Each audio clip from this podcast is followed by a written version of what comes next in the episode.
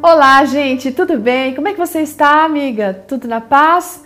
E os sonhos estão enterrados ou ainda existem sonhos no seu coração? Está correndo atrás deles?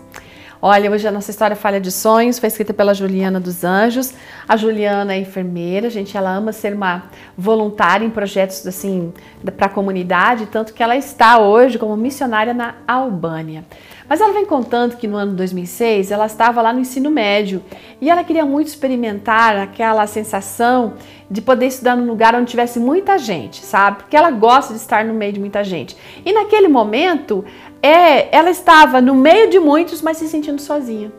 Era estranho aquilo, né? E ela estava triste. Uma das razões para isso é porque ela tinha cinco amigas que haviam se mudado da escola onde elas estavam e estudavam juntas. E, e ela estava se sentindo agora deslocada com a ausência daquelas amigas, né?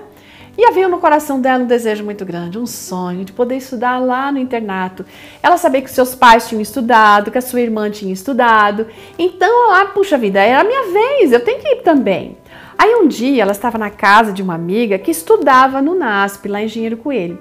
E a mãe da amiga convidou para ir, para que ela fosse com elas até aquela instituição. Gente, naquele dia, ela conta que o coração dela quase pulou da boca. Ela, ela se lembra até hoje daquela sensação quando ela entrou no dormitório, quando ela viu a cama, as camas, as escrivaninhas, o ambiente de amizade que rolava por ali, sabe? Nossa, ela ficou pensando, ia ser uma maravilha poder morar aqui. Aí ela voltou cheia de esperança para casa e pela primeira vez ela falou para a mãe a respeito do desejo de estudar lá. Mas a mãe ouviu tudo aquilo, sabe, muito triste, falou assim: "Filha, não vai dar certo, a mãe não tem recursos para te mandar para lá. Naquela noite, antes de dormir, ela abriu o coração para Deus, assim, chorou diante do Senhor, né? E falou: Senhor, você sabe que mais do que ninguém do meu desejo, do meu sonho de estudar. Então, Senhor, o Senhor sabe que para mim está impossível, mas para o Senhor não é nada impossível. Então, se é da sua vontade, deixa eu ir para lá. Mas se não for da sua vontade, então me ajuda a aceitar a permanecer aqui.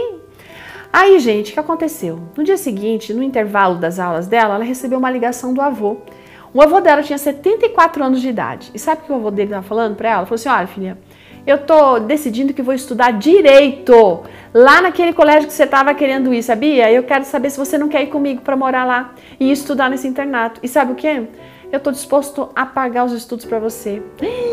Gente, pensa, se era jogar uma oportunidade dessa? De jeito nenhum, né? Gente, e ela foi. A conta que foram os anos mais marcantes da sua, da sua vida. Deus tinha atendido oração, né? abriu as portas para o sonho. Hoje, quando ela se lembra desses momentos, ela tem no coração esse texto de Salmo 37, verso 4, que diz o seguinte: Deleite-se no Senhor e Ele atenderá os desejos do seu coração. E aí, você está disposta a isso? Você está disposta a, ser alvo das bênçãos de Deus? Você quer aceitar as bênçãos de Deus, Bom, mas para aceitar a gente precisa buscar o Senhor e ele, para ele fazer o melhor por nós. A gente tem que se deleitar na presença de Deus, sabe? E para ele poder atender também os desejos do nosso coração, mas o que? Segundo a sua vontade, porque ele sempre sabe o que é melhor. Deus abençoe. Até amanhã. Tchau.